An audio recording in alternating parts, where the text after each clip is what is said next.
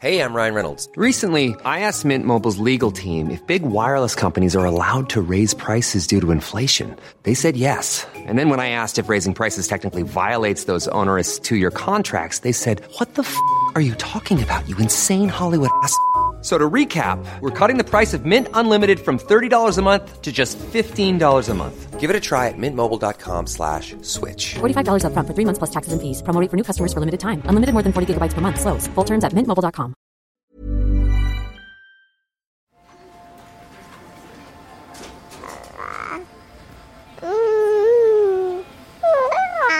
J'ai une impression euh, amère de désensibilisation générale.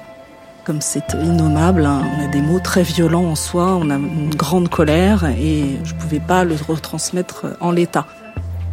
Finalement, il est confronté à un certain nombre d'images qu'il vit comme violentes. Le fait qu'il ne comprenne pas, elle est surtout là la violence en réalité. Ils ignoraient que ce serait aussi dur que ça, je pense. Ouais, ils doivent vivre un enfer. Pourquoi tu m'as jamais aimé? T'aimer Mais qui a dit que je dois t'aimer C'est qu'il s'agit de déconstruire l'existant pour créer du nouveau. Hmm. Et le nouveau, c'est la parentalité. Bienvenue dans mon cabinet. Je suis Mathilde Bouichou, psychologue clinicienne spécialisée en périnatalité. Je reçois, j'accompagne des femmes, des hommes, des futurs parents, des couples aussi, autour de toutes les questions euh, qu'ils peuvent se poser sur euh, leur parentalité, leur devenir parent. Euh, Ça peut aller lorsqu'ils s'interrogent sur leur désir d'enfant, aux difficultés qu'ils peuvent rencontrer pendant la grossesse, aux questions d'infertilité, au parcours de PMA, et puis aussi autour de toutes les questions éducatives qui peuvent se poser avec leurs enfants.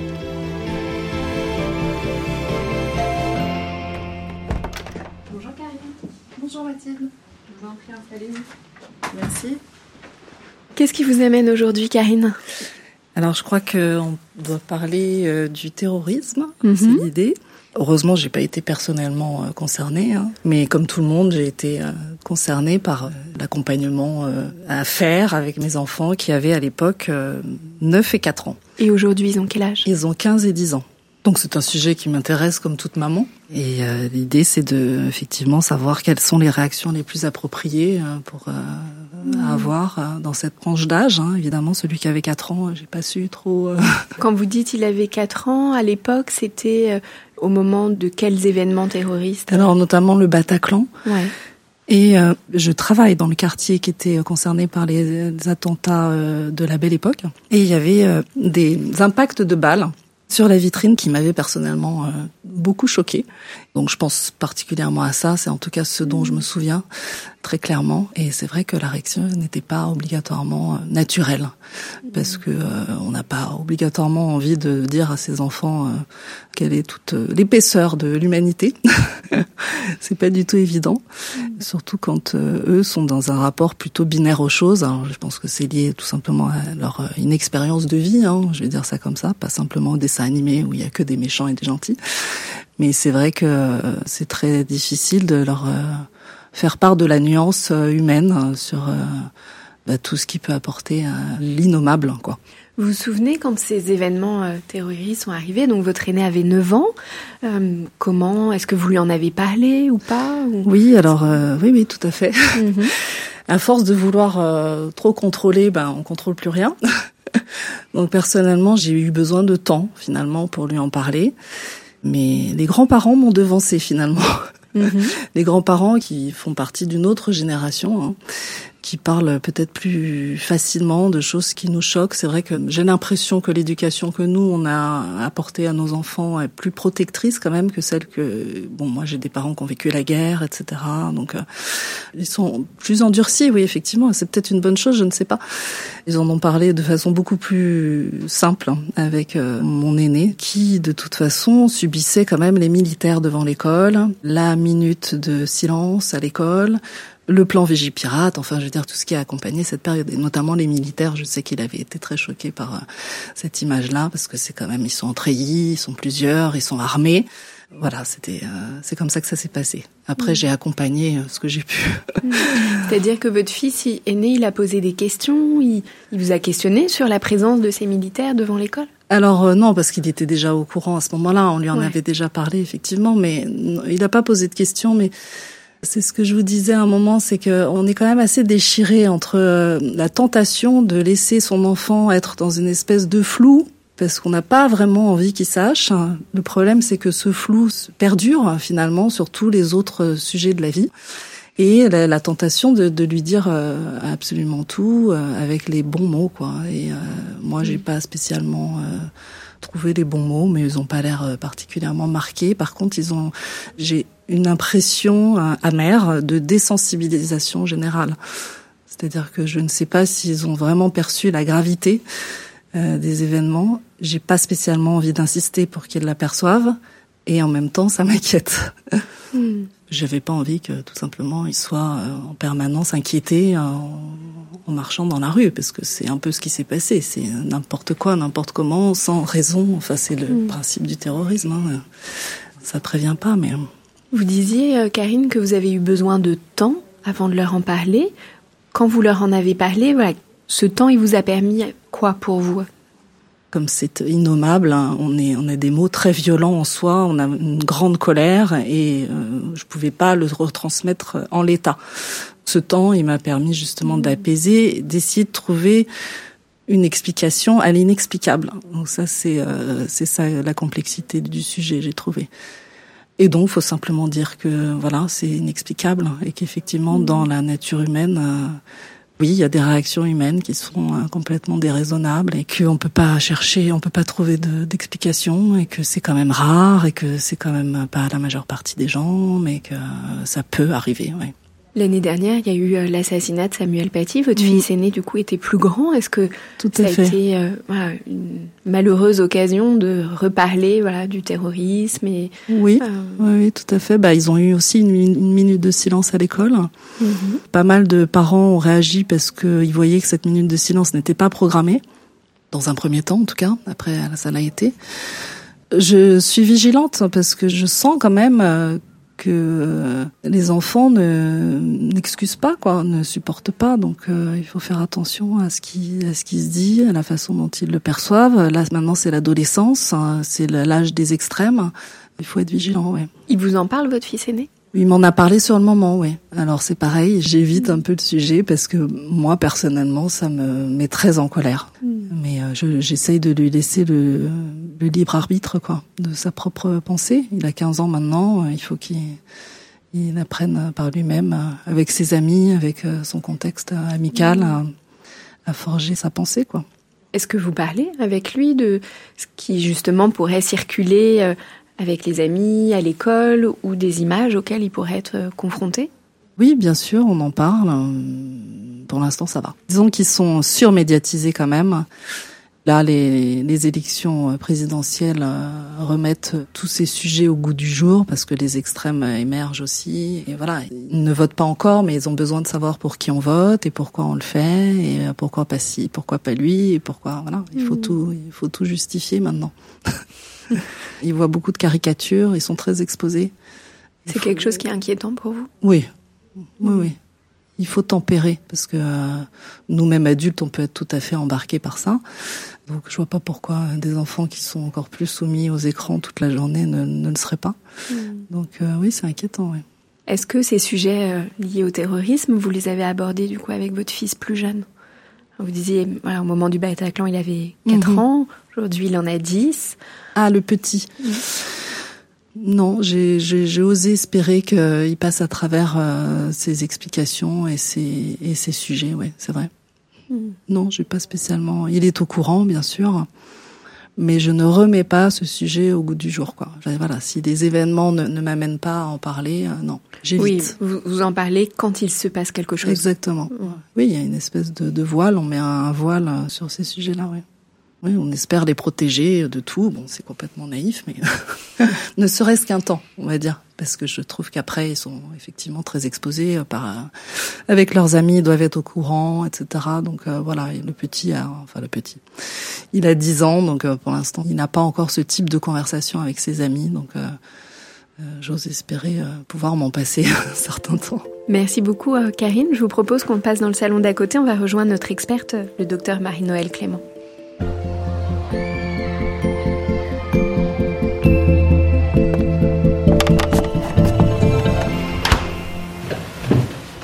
Bonjour, Marie-Noël Clément. Bonjour Mathilde. Vous êtes euh, psychiatre, psychothérapeute.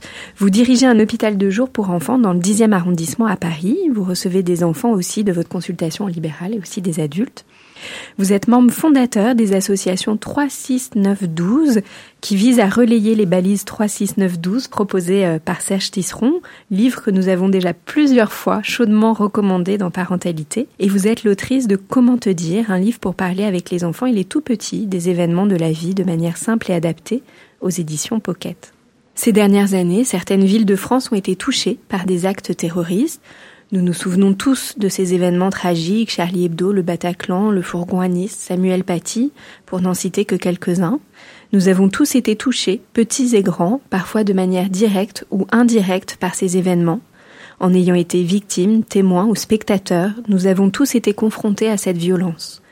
Comment parler du terrorisme aux enfants Que leur dire et comment Comment leur expliquer cette violence Comment les protéger Autant de questions auxquelles nous allons réfléchir avec vous aujourd'hui, euh, Marie-Noël. Tout d'abord, Marie-Noël, qu'est-ce que le terrorisme? On commence très fort avec Mmh. une question compliquée. Le terrorisme, euh, c'est l'usage systématique de la terreur à des fins politiques, religieuses, idéologiques. Donc la terreur, c'est aussi, c'est c'est effectivement la violence, mais c'est aussi la menace. hein. C'est-à-dire, on parle d'ailleurs de menace terroriste. hein. C'est l'idée que même quand ça n'a pas lieu, on a peur que ça advienne. hein. Donc c'est c'est vraiment le, c'est une espèce d'emprise hein, finalement sur euh, sur la société, sur les citoyens. euh. Oui, Karine en parlait en disant l'inquiétude qu'elle pouvait avoir que son fils dans la rue ait peur, par Mhm. exemple. Voilà, ça c'est ce qui est de l'ordre de la menace terroriste. On a tous vécu ça, je crois, Mm. petits et grands. Après les attentats de 2015, effectivement, on avait peur de sortir dans la rue. Enfin, on le faisait, mais euh, on n'était pas tranquille quand même. hein. Oui, ou d'aller à une terrasse de café, Mhm. euh, ça pouvait être compliqué. Le terrorisme et cette menace amènent à une certaine forme de violence. Alors là, vous nous dites qu'il peut être induite, mais aussi voilà, à laquelle euh, petits et grands peuvent être confrontés par euh, des images, notamment. Quels sont les, les impacts de ces images sur nous euh, et sur les enfants Là, vous parlez spécifiquement des images violentes liées, par exemple, aux attentats. Oui, par exemple, en tout cas, quand euh, Karine tout à l'heure parlait euh, du, du Bataclan, voilà, il y a beaucoup de familles qui ont allumé la télé pendant plusieurs jours à tourner en boucle où ben, tous étaient sidérés, les grands euh, et les petits ont été de fait, en tout cas les enfants, confrontés aussi à ces images-là. Ou alors là, je remonte plus lointain dans le temps, euh, au 11 septembre, voilà, ces images euh, des tours et des personnes qui sautaient des tours. Euh, C'est vrai qu'aujourd'hui, malgré nous, voilà, les enfants sont confrontés à ces images-là. Dans un premier temps, quand un événement aussi sidérant survient, on pense euh, aux attentats du Bataclan, etc. Immédiatement, les premières images sont balancées à chaud sur toutes les chaînes, en particulier les chaînes d'information continue, et elles tournent. Elles tournent en boucle, sans beaucoup d'explications, sans beaucoup de contextualisation, puisque on est vraiment sur le moment des événements et donc les journalistes ont assez peu de, de matière finalement. Et cette espèce de, euh, de boucle qui tourne en permanence nous met dans une espèce de sentiment d'impuissance et d'incompréhension. Donc je pense que c'est aussi surtout ça qui, dans ce type d'image, va faire violence. C'est-à-dire que dans un premier temps, il y a de la sidération parce qu'on ne comprend pas ce qui se passe. Et que les journalistes qui sont aux manettes balancent ces images sans eux-mêmes avoir tous les tenants et les aboutissants, donc sans eux-mêmes comprendre complètement. Et du coup, tout le monde est dans cette espèce de confusion et c'est très, très anxiogène. Dès lors que euh, les images sont contextualisées, qu'il peut y avoir du discours dessus, qu'il peut y avoir de l'explication, qu'il peut y avoir du débat, on fait appel à des experts pour éclairer les choses, etc. À ce moment-là, déjà, on arrive à prendre un petit peu de distance. Donc le moment difficile, je pense que c'est surtout ce moment où tout est balancé comme ça à chaud et où ça tourne en boucle sans que personne n'y comprenne rien. Et ça, effectivement, c'est très déstabilisant. Donc les adultes sont devant les écrans, ils n'arrivent pas à s'en détacher parce qu'ils se demandent ce qui se passe et qu'ils ont envie d'en savoir plus. Euh, puis ces explications, elles viennent pas tout de suite. Et de fait, les enfants sont complètement embarqués là-dedans parce que à la maison, bah voilà, la télé, elle est souvent dans le salon familial. Et si on peut effectivement éviter que les plus jeunes soient devant ces images, il est bien évident que c'est mieux. Moi, je, je dis toujours qu'avant 9-10 ans, le journal télévisé, par exemple, c'est très compliqué pour un enfant, hein, et que c'est mieux d'éviter voilà, qui se retrouvent, euh, par exemple, au moment du dîner, si la télé est allumée, bah, il vaut mieux éviter effectivement euh, euh, de faire ça quand on a des enfants jeunes. mais en tout cas, si ça arrive, si les enfants voient ces images, même si on est dans l'incompréhension, même si on peut pas donner d'explication, je pense que c'est important de mettre des mots, c'est-à-dire de pouvoir dire oh, bah, je me demande bien ce qui se passe, je comprends pas ce qui se passe. C'est difficile, c'est incompréhensible. Bon, si on arrive à ce moment-là à avoir le recul nécessaire pour arrêter la télévision et puis s'informer par soi-même par ailleurs et ensuite revenir vers l'enfant, c'est mieux. Mais en tout cas, laisser tourner des images sans commentaire, elle est surtout là, la violence, mmh. en réalité. Bon, effectivement, il peut y avoir la, la violence des images en elles-mêmes, mais ce qu'il faut savoir, c'est que l'enfant petit finalement, il est confronté à un certain nombre d'images qu'il vit comme violentes. Même quand elles n'ont pas un contenu explicitement violent, le fait qu'il ne comprenne pas mm. ce qui se passe quand il regarde un film, un dessin animé qui souvent va très vite, etc., ça, c'est déjà une violence. C'est-à-dire que l'absence mm. de sens, c'est la première des violences en réalité, mm. plus que finalement le, le contenu de l'image elle-même. Oui, en tout cas, là, il y a vraiment une distinction en fonction des âges et de la capacité de compréhension de l'enfant. Là, je pense aussi à ces images concernant l'assassinat de Samuel Paty. Alors là, des enfants pré-ados, ados, où là, il y avait quand même un contenu euh, extrêmement violent. Voilà, voir un homme se faire décapiter. Euh, comment on peut accompagner ça en tant que parent quand on sait que son enfant a été confronté à de telles images alors c'est toujours euh, la question de l'échange et du dialogue autour des images. Mmh. Hein. Alors je, sais bien que c'est compliqué hein, parce qu'on est soi-même, on est plein d'émotions est très bouleversé soi-même face à ces images. Donc effectivement, comment accompagner, comment rassurer quand soi-même on est dans un état émotionnel critique, j'ai envie de dire. Mhm. Hein. Donc c'est ça qui est compliqué aussi. Mais en tout cas, on parlait tout à l'heure de Serge Tisseron, l'association 36912. Le, le petit sous-titre de l'association, c'est apprivoiser les écrans et grandir.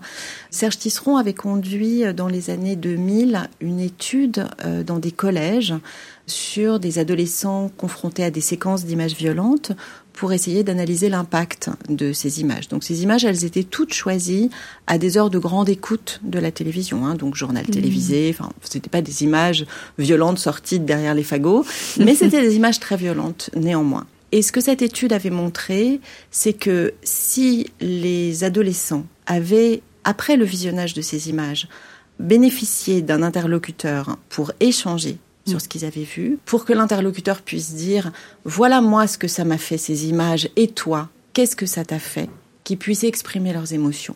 Et une fois qu'on a exprimé ces émotions, dans un deuxième temps, pouvoir avoir des éléments de compréhension, de contextualisation, eh bien, dans cette situation-là, les séquences d'images violentes ne venaient pas faire traumatisme. Mmh. C'est-à-dire que c'est c'est pas, c'est jamais un moment euh, agréable de recevoir des images violentes, on est bien d'accord, mais que dans ces circonstances où l'adolescent, le préadolescent pouvait bénéficier d'un interlocuteur pour en discuter et du coup prendre un peu de recul, alors il pouvait en quelque sorte digérer, métaboliser ces images violentes.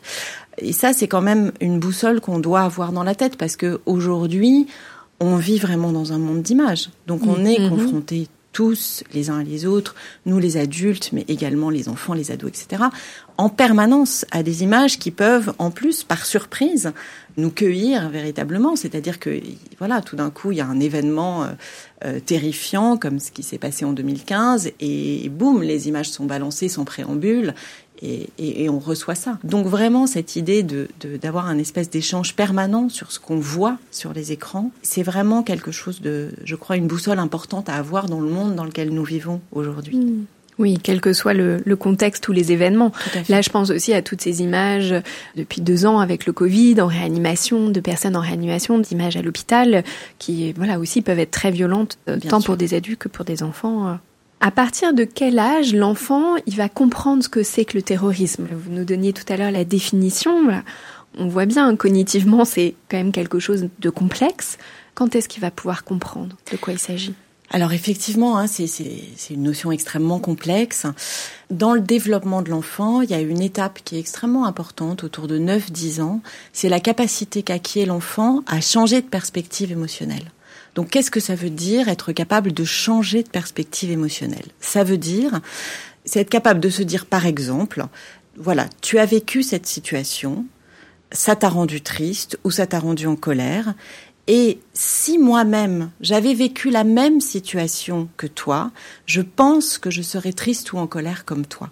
Hein, C'est-à-dire que ça commence à être une forme assez développée de la capacité d'empathie. Alors, toujours avoir ce repère dans la tête, comprendre n'est pas excuser, mmh. mais comprendre, c'est un élément important pour pouvoir prendre du recul. Donc cette capacité vers 9-10 ans de pouvoir changer de perspective émotionnelle qui lui permet effectivement de commencer à comprendre des phénomènes plus complexes. Avant ça, si on redescend un petit peu dans l'échelle mhm. des âges, chez le tout petit, avant l'âge de 4 ans et demi, l'enfant est dans l'idée que ce qu'il y a dans sa tête à lui et ce qu'il y a dans votre tête à vous, c'est la même chose. Mm. On a tous la même chose dans la tête.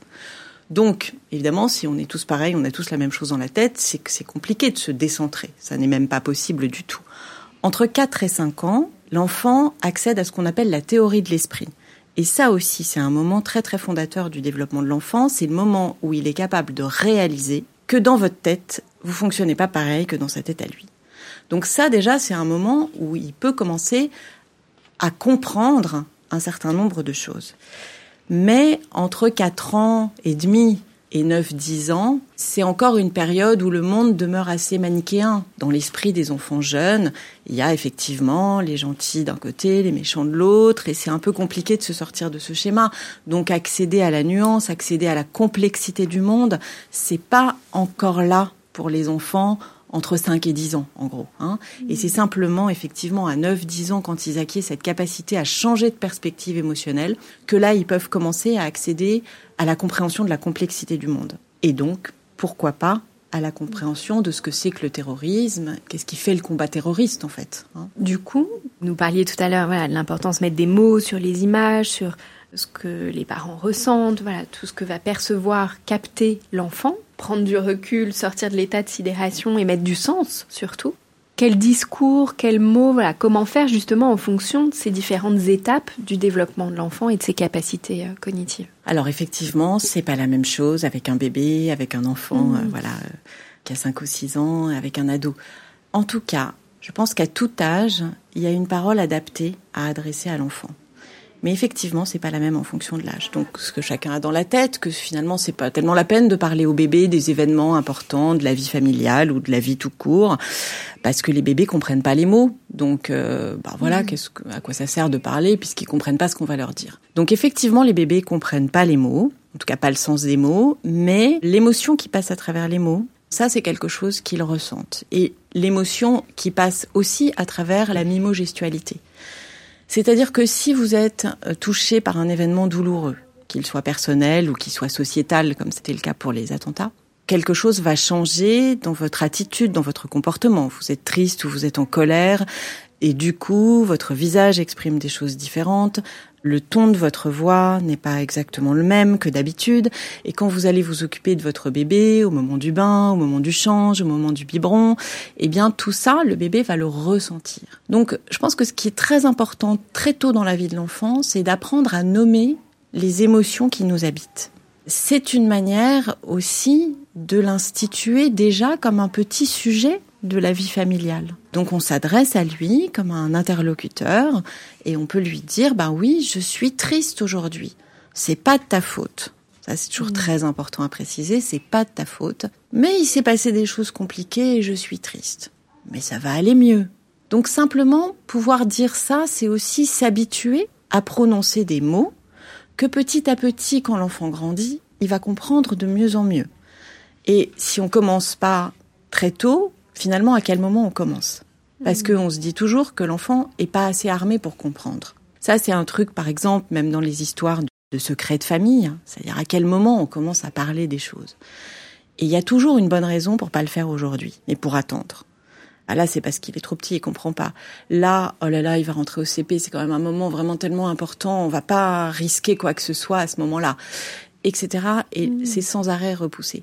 Ce que je veux dire, c'est que si on n'a pas très très tôt des habitudes de communication avec son tout petit, eh ben, on ne sait pas à quel moment finalement ça va commencer et des fois ça commence pas. C'est plus difficile. Alors finalement, difficile. dès qu'on parle des tout petits, ça permet aussi de construire un discours, de trouver les mots, voilà, que ça se construit aussi dans le temps. Bien sûr. De trouver ceux aussi avec quoi on est euh, à l'aise, mal à l'aise et que finalement, si on est mal à l'aise quand c'est un, petit bébé, voilà, c'est moins grave si on peut le nommer de cette manière-là. Mais en tout cas, c'est aussi un apprentissage pour le parent qui prend du temps. Et donc, le fait de commencer tôt, ça, ça permet cet apprentissage. Bien sûr, oui. Ça mm. permet de s'habituer à prononcer les mots. Ça, c'est mm. vraiment très important. Donc là, on était chez les bébés, les enfants, bah, allons chez les enfants, par exemple, euh, qui vont à l'école maternelle, qui sont mhm. encore tout petits, hein, on est bien d'accord, et qui ont des capacités de compréhension. Ils sont dans le langage, mais ils ont des capacités de compréhension du monde qui sont quand même encore assez limitées. Là, on va être finalement assez minimaliste dans le discours qu'on va tenir. Alors, ne pas leur parler de ce qui se passe quand un événement aussi important que les attentats qui bouleversent tout le monde au même moment, c'est difficile parce qu'en réalité, ils vont en entendre parler. Ils vont en entendre parler dans la mm. cour de récréation parce qu'il y a d'autres enfants chez qui on en parle à la maison. Et les autres enfants vont prononcer les mots qu'ils ont entendus dans la bouche de leurs propres parents. Et du coup, ça va créer une sorte de confusion où d'abord ils vont pas comprendre pourquoi leurs parents à eux, ils n'ont pas parlé de ça. Ils vont aussi percevoir que leurs parents à eux sont bouleversés, malmenés en ce moment, qui sont beaucoup branchés sur la télévision, ils écoutent les nouvelles, ils échangent de façon un peu euh, inquiète, etc. Ils vont voir aussi les policiers devant l'école. Donc il y a quelque chose à en dire de ça voilà, on peut tout simplement dire, bah écoute, il, s'est passé quelque chose de grave et de triste hein, qui a vraiment bouleversé tout le monde. Et c'est pour ça que, tu vois, avec ton papa, avec ta tante, avec ta grand-mère, on est un peu triste, un peu en colère de ce qui s'est passé. Voilà, il y a des, gens qui ont fait du mal à d'autres. Mais tu vois, regarde, devant l'école, on a mis des policiers pour protéger tout le monde, pour que tout le monde soit protégé, soit pour que tout le monde retrouve de la tranquillité. Donc ça aussi, pouvoir rassurer, même si j'en conviens, hein, voir euh, mmh. voir l'armée devant l'école, c'est pas très moyennement rassurant. en vrai. Mmh. Mais bon, la réalité, c'est que c'est quand même un dispositif qui est mis en place effectivement pour protéger la, population. Mmh. Donc il faut rester assez factuel, je pense, à cette à cette période de la vie. Ce qui est important aussi quand on se met à parler à un enfant, c'est que on l'autorise à nous poser des questions en réalité. Karine a disait tout à l'heure, euh, je suis pas sûre que j'ai trouvé les bons mots, je suis pas sûre que j'ai bien fait, etc. Ben, c'est pas très important de trouver les mots justes. Enfin, je veux dire, on est, on est tous pris dans cette imperfection et c'est comme ça. Mais le fait de commencer à en parler, eh bien, c'est une manière de dire à l'enfant, on peut en parler. C'est pas un sujet tabou. Aujourd'hui, peut-être t'as rien envie de me demander là-dessus, mais peut-être demain, après-demain ou dans 15 jours, tu auras envie de me poser des questions. Et tu vois, on peut en parler. Je peux répondre à tes questions. J'essaierai, en tout cas. C'est vrai que je, remarque d'ailleurs que les enfants posent les questions dont ils sont capables d'entendre les réponses, en fait. C'est presque ça, finalement, donc faut leur faire confiance. Ils posent pas de questions euh, dont ils sont pas... La simplicité de la question euh, va avec. Enfin, je veux dire, il faut trouver une réponse euh, à la même hauteur, mais c'est un peu ça. C'est tout à fait juste, c'est-à-dire qu'ils posent les questions qui sont en capacité de se formuler. Mm. Et les questions qui sont en capacité de se formuler, elles sont le reflet de ce qu'ils sont en capacité de comprendre et de ce qu'ils sont en capacité de se représenter. C'est pour ça que quand, par exemple, on va discuter avec des enfants un peu plus grands, ceux qui sont, par exemple, à l'école élémentaire, eux, ils vont commencer à avoir peut-être des questions. Et c'est important de partir de leur représentation. Si un enfant demande, par exemple, qu'est-ce qui s'est passé? Il s'est passé quelque chose dans une salle de concert. Commencez par lui demander, qu'est-ce que tu as entendu, qu'est-ce que tu as compris? Ça mhm. permet de faire le point sur là où il en est dans sa tête. Et ça permet ensuite soit de confirmer, effectivement, là où il en est de ses représentations, soit de donner une petite précision ou une explication qui va lui permettre de mieux comprendre, mais sans aller trop loin par rapport à ses représentations. Mhm. C'est-à-dire que, euh, voilà, on, ne va pas aller décrire la scène euh, dans le détail. Euh, c'est pas ça qu'il attend la représentation déjà qu'il va donner de ce qu'il a de la scène nous donne des indicateurs pour savoir jusqu'où mm. aller dans les explications mm. qu'on peut donner. On n'est jamais obligé de tout dire. Donc c'est ça aussi qu'il faut avoir à l'idée. Hein. C'est juste pouvoir mettre des mots et les autoriser à mettre des mots sur des émotions qui nous traversent tous et qui sont effectivement euh, bouleversantes, déstabilisantes et on a besoin de on a besoin de mettre des mots dessus. C'est pouvoir prendre du recul, c'est pouvoir prendre de la distance, c'est mmh. se distancier un peu de, de l'émotion qui nous assaille. Après, si on va encore chez les enfants un peu plus grands, les préados, les ados, on entre dans une tranche d'âge où effectivement les capacités de compréhension sont là. La complexité des phénomènes commence à être là.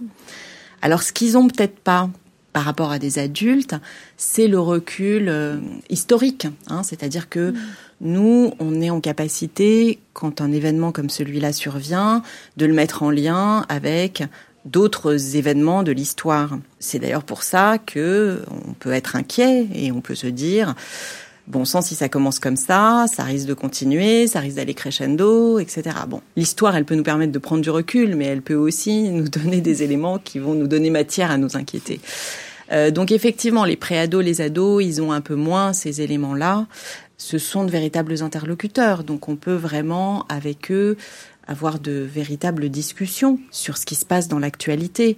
Alors, il y a une chose chez les ados, c'est qu'ils ont beaucoup tendance à être notamment sur leur smartphone, sur les chaînes d'infos en continu. Et ça, les chaînes d'infos en continu, c'est vraiment terrible hein, pour l'angoisse. Hein, C'est-à-dire que ça alimente l'angoisse. Exactement. Mmh. Il y a peu de recul, il y a peu de commentaires, il n'y a pas de contextualisation et ça tourne en boucle. Donc on est impuissant, on a l'impression que ça revient sans arrêt. Quoi. Il y a d'autres moyens de s'informer, ça c'est vraiment pas l'idéal. On peut aller plutôt vers des médias mainstream comme euh, voilà, bah, le journal télévisé, pourquoi pas à cet âge-là, les journaux papier. Mm. Et ça, effectivement, c'est mieux. Enfin voilà, leur dire que c'est mieux d'aller s'informer sur ce type de médias, c'est l'occasion de, le signifier euh, à ce moment-là. Oui, d'aller vers l'information et de pas la faire venir uniquement. Le mm. papier, ça a aussi cette distanciation qui fait qu'on va la chercher. Absolument, mm. absolument. Et du coup, on n'est pas soumis. On a une démarche active par rapport à l'information. Après, quel que soit l'âge, il y a tous les éléments de contextualisation qui sont importants à donner. Hein, C'est-à-dire, euh, ça s'est passé où, ça s'est passé quand? Alors, où c'est compliqué pour les enfants qui euh, habitent dans le 11e arrondissement de Paris, par exemple, mhm. où c'est à côté de chez eux. Mais ceci étant, il faut quand même se remettre dans l'idée de ce que c'est que le monde à hauteur d'enfant. Moi, si je vous dis, ben voilà, j'ai un rendez-vous, euh, là on est euh, dans un studio du 11e arrondissement, si je vous dis, euh, j'ai rendez-vous tout à l'heure dans le 16e arrondissement, ben, vous dites, c'est Paris, c'est pas loin. Si vous dites à un enfant l'ouest de Paris, quand on est dans le 11e, d'abord il comprendra pas où c'est l'ouest de Paris, mais en tout cas, même si vous lui montrez sur une carte, ça paraît un autre monde, c'est un autre mmh. pays quasiment. Mmh. Hein euh, donc effectivement, ce qui s'est passé euh, au bout de la rue, c'est pas dans sa maison.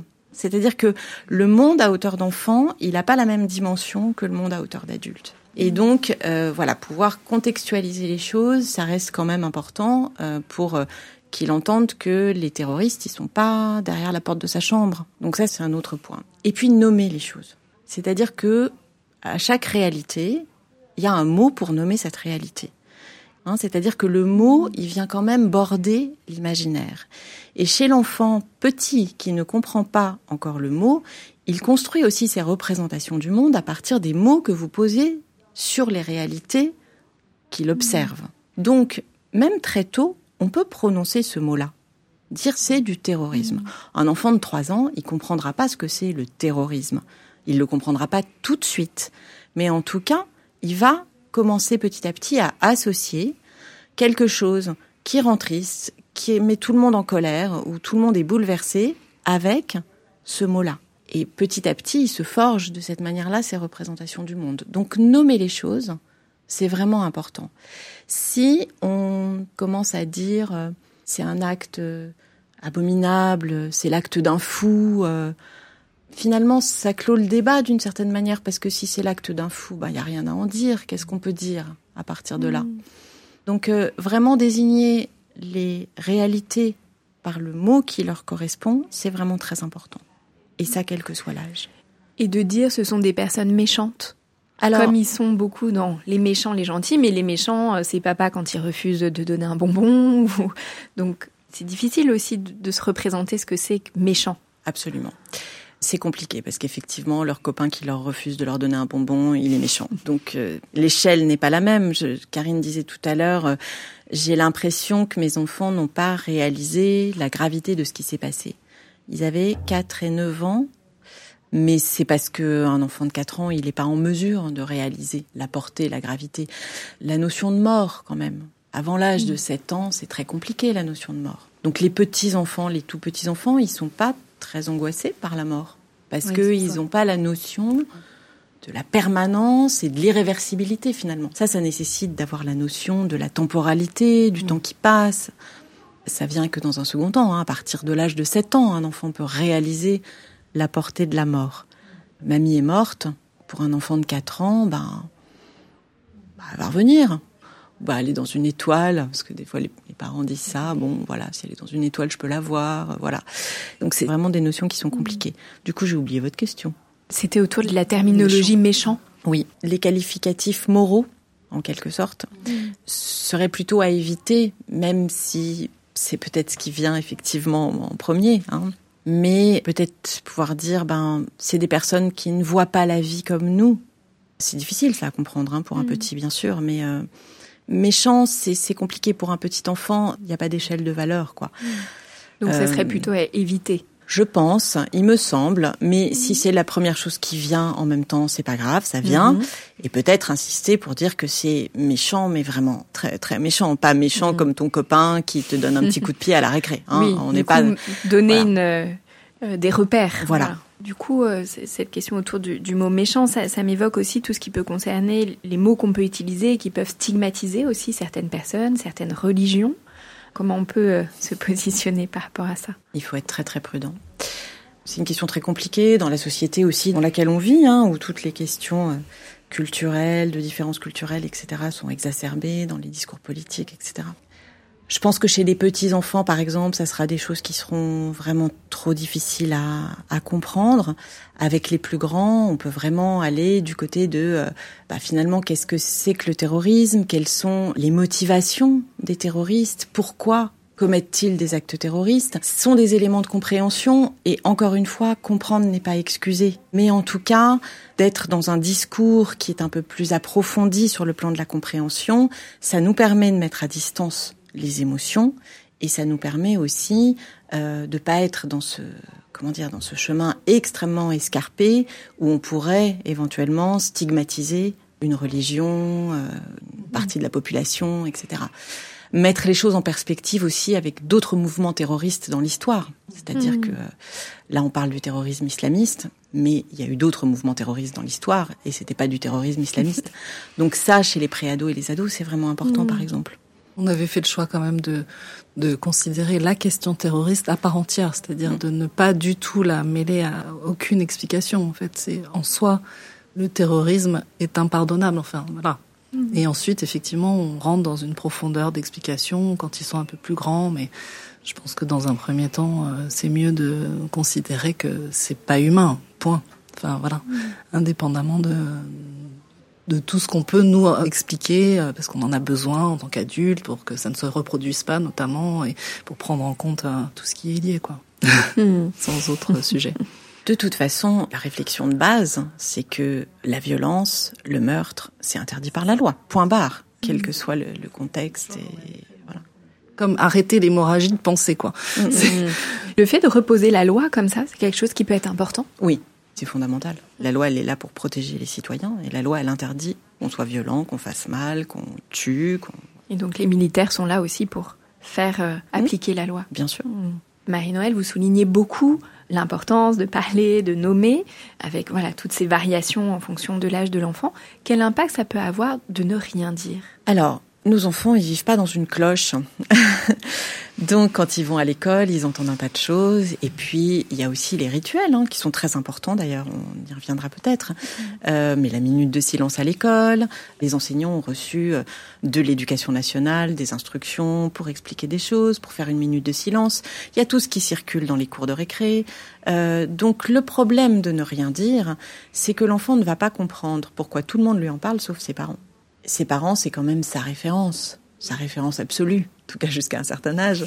Donc, c'est de ses parents qu'il attend que soient parlées les choses importantes. Il pourrait bénéficier d'une parole d'adulte qui est là pour le rassurer et qui est là pour structurer sa pensée, pour l'aider à structurer sa pensée, alors que dans la cour de récréation, il va bénéficier de quoi? De paroles qui fusent de part et d'autre, auxquelles il va rien comprendre, sans filtre, parce que les enfants peuvent répéter des choses qu'ils ont entendues sans eux-mêmes les comprendre. Donc finalement, tout ça va créer de la confusion et de l'angoisse, alors que si il a reçu préalablement une parole de la part de ses parents, qui est une parole rassurante et structurante, il peut du coup se tenir un peu à distance de cette espèce d'envahissement de la pensée que vont créer les différents discours qui circulent autour de lui. C'est vrai qu'on maîtrise pas, mais j'avais oublié mes années d'école, mais en fait, il y a une espèce de course à l'information. C'est-à-dire qu'ils arrivent à l'école, c'est le premier qui racontera le truc le plus dingue. Moi, j'avais oublié, hein, simplement. Par rapport à, vous évoquiez les rituels, la minute de silence. C'est vrai qu'autour de l'assassinat de Samuel Paty, il y a beaucoup de parents qui euh, ont été, euh, j'ai presque envie de dire, choqués ou interloqués qu'on impose cette minute de silence aux enfants. Voilà. Alors, quel est le rôle finalement de ces rituels J'imagine si ça a été euh, une consigne de l'éducation nationale, c'est que vraisemblablement il y avait une raison. Alors les rituels, ils sont extrêmement importants parce que c'est ce qui nous permet de nous sentir reliés à une communauté. Et dans ces moments-là, où il s'est passé des choses aussi épouvantables, ben on a tous au fond envie d'être seuls. Donc on a envie de se sentir relié aux autres et de se sentir relié à d'autres avec qui on partage un certain nombre de valeurs. Donc les rituels, c'est effectivement la minute de silence, mais ça peut être aussi. Euh, je me souviens que euh, au lendemain des attentats de, je sais plus, je pense que c'était Charlie Hebdo pour le coup, il y a eu une marche pour Mhm. la paix. Il y a eu aussi toutes, euh, alors pour ceux qui habitent Paris et plus spécifiquement le 11e arrondissement, toutes les personnes qui sont allées déposer des fleurs, des bougies, des dessins, etc. sur les lieux des attentats. Et ça, c'est des moments où on se sent relié aux autres, on se sent appartenir à une communauté. Et quand on se sent appartenir à une communauté, il y a quelque chose de sécurisant, il y a quelque chose de rassurant. Et puis, ça nous met aussi dans une position où on n'est pas seulement passif à subir des choses qui se passent, mais où tout d'un coup, on fait quelque chose pour dire qu'on n'est pas d'accord, pour se rassurer, pour être ensemble, pour se sentir sécurisé d'être tous ensemble, etc. Mais en tout cas, ça nous rend actifs face à une situation devant laquelle on est, il faut le dire, quand même totalement impuissant. Ça résout un tout petit peu l'effet dépressogène de ce Sentiment d'impuissance. situation. Oui, de rester acteur, comme on en parlait tout à l'heure, dans la manière aussi dont on s'informe, voilà, de pas être euh, en position euh, basse, mais voilà, d'être acteur de ce qui se passe euh, aussi. Là, on a beaucoup parlé, Marie-Noël, de quand il se passe des choses, mais est-ce qu'il faut, en dehors de ces événements-là, en parler aux enfants? Est-ce qu'il y a quelque chose de l'ordre de la prévention à faire ou, ou est-ce qu'on attend Voilà, est-ce que ces événements arrivent pour parler du terrorisme? Le métier de parent est un métier très très compliqué. On n'a pas euh, une fiche de poste ou une Mm. fiche de mission pour savoir exactement ce qu'il faut On faire à quel moment, hein, mais- etc. On aimerait, mais bon, ça, ça n'existe pas. Donc, j'ai envie de dire, on fait un peu comme on le sent, mais Mm. en tout cas, euh, si on prend l'habitude de parler régulièrement de tout et de rien finalement avec ses enfants, eh ben, ça laisse la porte ouverte à aborder toutes sortes de sujets. On voit un film ensemble, euh, de fiction pour le coup, eh ben voilà, ça peut donner l'occasion de parler de tel moment de l'histoire, ça peut donner l'occasion de parler de la guerre, ça peut donner l'occasion.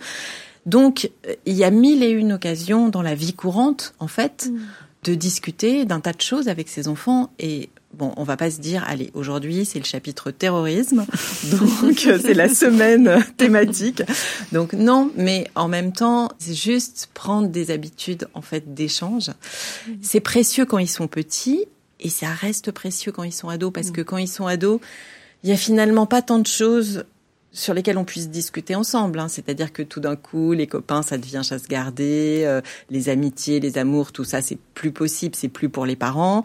Donc finalement, sur quoi on se retrouve? Bah, Si on peut continuer à parler de l'actualité, des films qu'on voit, des choses qu'on découvre. Voilà, ça, ça mange pas trop de pain, ça me touche pas personnellement, je peux en discuter. Et du coup, ça fait aussi des terrains de, bah, voilà, d'échange, de communication. Donc, j'ai envie de dire, ça ne se programme pas forcément, mais ça fait partie d'un ensemble. Oui, et puis si les enfants euh, amènent des questions, voilà, parce que parfois les questions arrivent dans l'après-coup ou euh, en dehors de, de tout contexte. Voilà, la, la question fatidique euh, tombe. Voilà, là évidemment de, de s'en saisir. Oui, bien sûr. Il y a un moment très privilégié hein, pour échanger avec les enfants, c'est le repas. Il y a malheureusement, alors sans doute aussi dans les grandes villes, hein, liées au rythme de vie, etc., mais malheureusement beaucoup d'enfants qui mangent pas avec leurs parents le soir. Or, c'est vraiment euh, un moment où voilà, on se pose un peu et on peut échanger. Il y a même des études hein, qui montrent que euh, il y a une espèce de comment dire de, de plus-value dans la réussite scolaire pour les enfants qui ont l'habitude de, de prendre leur repas avec leurs parents. C'est un moment effectivement d'échange où on peut apporter un tas de voilà un, un tas d'informations, partager des choses. Un temps où on laisse les téléphones en dehors de Voilà. la table et où on éteint la télévision.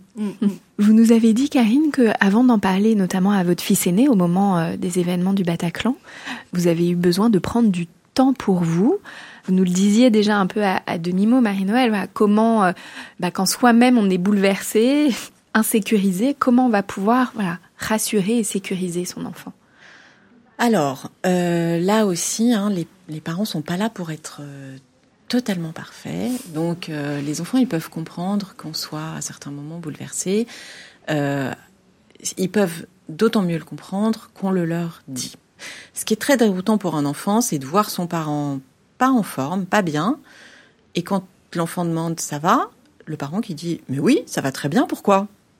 Parce qu'ils sentent effectivement que c'est pas le cas. Du coup, ils savent pas s'ils doivent se fier à leur perception ou s'ils doivent se fier à la parole de leurs parents. Mmh. Et comme en général, ils n'ont pas beaucoup confiance en eux, parce qu'ils se fient quand même à la parole des parents, et ben du coup, ils risquent de perdre confiance dans la perception qu'ils ont du monde autour d'eux. Moi, j'ai l'impression que ma maman est triste, mais elle me dit qu'elle n'est pas triste. Donc c'est que je dois me planter complètement. Je ne suis pas capable de voir si elle est triste ou pas. Donc c'est important de nommer les émotions qui nous habitent. Quand il se passe un événement comme ça qui emporte à ce point-là la société, on peut différer un peu hein, le fait d'en parler, bien sûr. On va pas attendre trois mois, hein, mmh. parce que c'est maintenant que ça se passe. Et l'enfant, c'est comme s'il avait un film en langue étrangère sans les sous-titres devant lui. Donc il faut lui mettre des mmh. sous-titres, c'est important.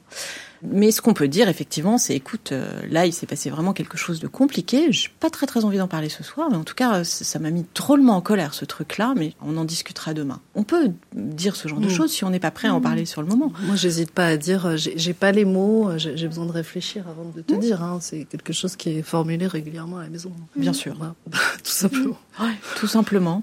Et aussi quelquefois, alors ça plutôt quand ça touche des événements très personnel. On n'est pas en mesure d'en parler à son enfant, mais on peut peut-être s'appuyer sur une autre personne de la famille mm. qui est en mesure d'en parler. C'est aussi possible hein, de, passer le relais à certains moments quand vraiment c'est trop compliqué. Euh. Mm. Mais bon, là, plutôt effectivement pour des événements, pour le coup, qui nous touchent personnellement. Mais dans le cadre de, des attentats, il y a des familles, malheureusement, hein, qui ont été touchées personnellement, bien mm. sûr. Pour les enfants qui vont euh, donc face à ces événements euh, terroristes, qui vont manifester beaucoup euh, de peur, d'inquiétude, d'angoisse, de colère, certains parents peuvent dire qu'il y a des, des, manifestations très importantes. Comment les parents peuvent aider, accompagner leurs enfants dans ces situations? Alors, rassurer beaucoup en insistant sur qu'est-ce qui est mis en place. Donc on en parlait tout à l'heure, hein, l'armée devant les écoles, bon, nous, ça nous fait un drôle de truc, mais il n'est pas évident que les enfants le perçoivent de la même manière que nous. C'est-à-dire que pour des enfants, euh, la police, l'armée, c'est quand même c'est fort, quoi. Hein, c'est voilà, quoi. Mm, mm. voilà. Donc euh, vraiment s'appuyer hein, sur euh, qu'est-ce qui est mis en place pour nous protéger. Donc ne t'inquiète pas, des choses sont mises en place. Il y a, mm. On a un président de la République, des ministres qui s'occupent de ça et ils mettent des choses en place pour protéger la population. Après, si vraiment un enfant a du mal à en sortir, alors si les choses perdurent de façon un peu inquiétante, c'est-à-dire un enfant qui présente trop de troubles du sommeil, qui fait beaucoup de cauchemars, des cauchemars dans un premier temps, ça, n'est pas forcément inquiétant, c'est une manière aussi pour eux, pour nous, quelquefois, de digérer, de métaboliser un traumatisme. Euh, donc, dans un premier temps, ça n'est pas forcément inquiétant. Mais si ça perdure dans le temps, si des troubles du sommeil s'installent, si l'enfant euh, est terrorisé au point de ne plus vouloir aller à l'école, euh, si euh, on repère que il n'a plus les mêmes centres d'intérêt, que jouer ne l'intéresse plus, etc. Dans ces cas-là, faut consulter. Mais en tout cas, dans un premier temps, les parents sont effectivement à même de pouvoir rassurer leur enfant par des par des choses tout à fait simples. Hein. Ça, c'est aussi compliqué. On rassure d'autant mieux qu'on arrive soi-même à trouver un peu de sécurité interne. Donc, si après quelques jours, on, regardait un peu partout quand on sortait de chez nous, on retrouve finalement un petit peu de fluidité dans la vie de tous les jours, etc. Ça, les enfants le perçoivent aussi. Mmh. Oui, donc si le parent, pour lui aussi, ça met du temps à se résorber, lui aussi, il peut aller euh, en parler, se faire aider, se faire accompagner, ce qui aura pour euh, répercussion d'aider son enfant. Bien sûr. Bien sûr, mmh. c'est les bienfaits collatéraux. et si pour l'enfant ça passe pas, voilà, ça prend euh, l'ampleur, les dimensions dont vous nous parliez, la Marie-Noël, vers qui les parents peuvent se tourner? Bah, Il faut aller consulter un, un psychologue ou un psychiatre pour enfants. Est-ce qu'il y a des lieux de consultation? Oui, il y a des lieux de consultation, bien sûr. Alors, il y a tous les psychologues et les psychiatres qui sont installés en ville. Il y a des lieux de consultation, les centres médico-psychologiques CMP, les CMPP, centres médico-psychopédagogiques.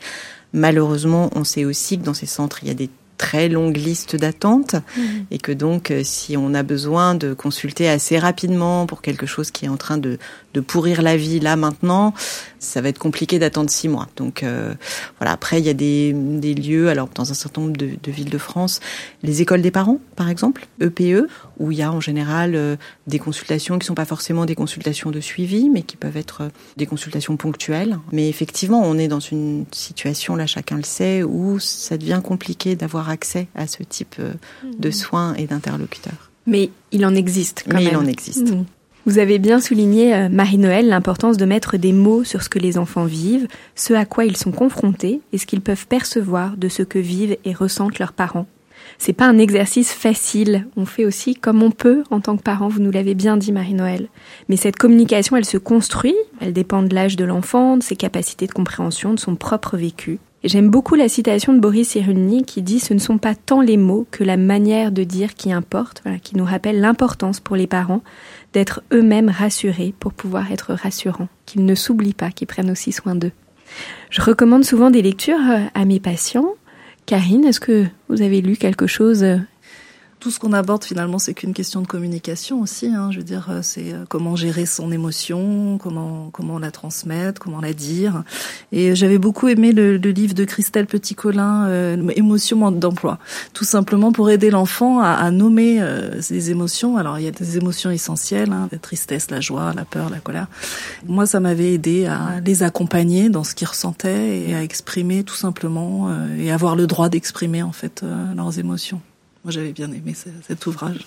Merci, Karine. Et plein d'autres, mais bon. Marie-Noël, qu'est-ce que vous nous conseillez? La presse euh, pour les enfants, mhm. euh, la presse d'actualité. Je suis absolument admirative du travail qu'ils font. Je trouve que c'est formidable parce que euh, donc il y a des, des petits journaux d'actualité à peu près pour tous les âges.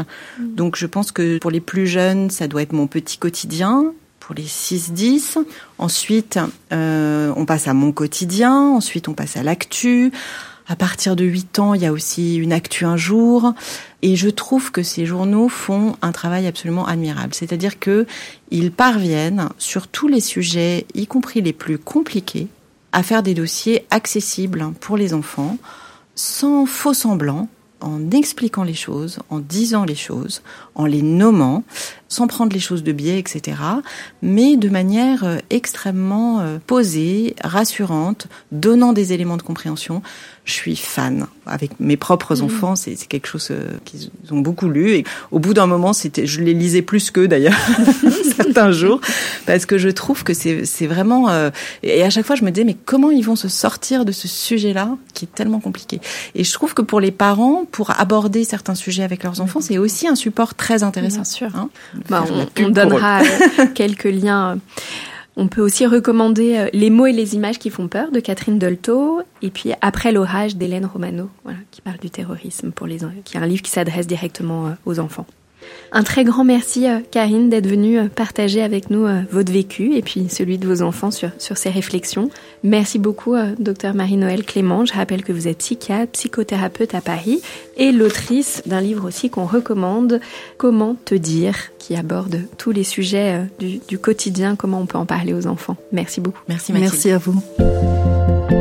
Pour ceux qui nous écoutent, vous pouvez nous suivre sur Facebook et Instagram pour continuer les échanges en toute bienveillance. Vous pouvez aussi nous écrire à l'adresse podcastparentalité au pluriel gmail.com. Si vous avez aimé, n'hésitez pas à mettre 5 étoiles sur Apple Podcast et on se retrouve dans un prochain épisode.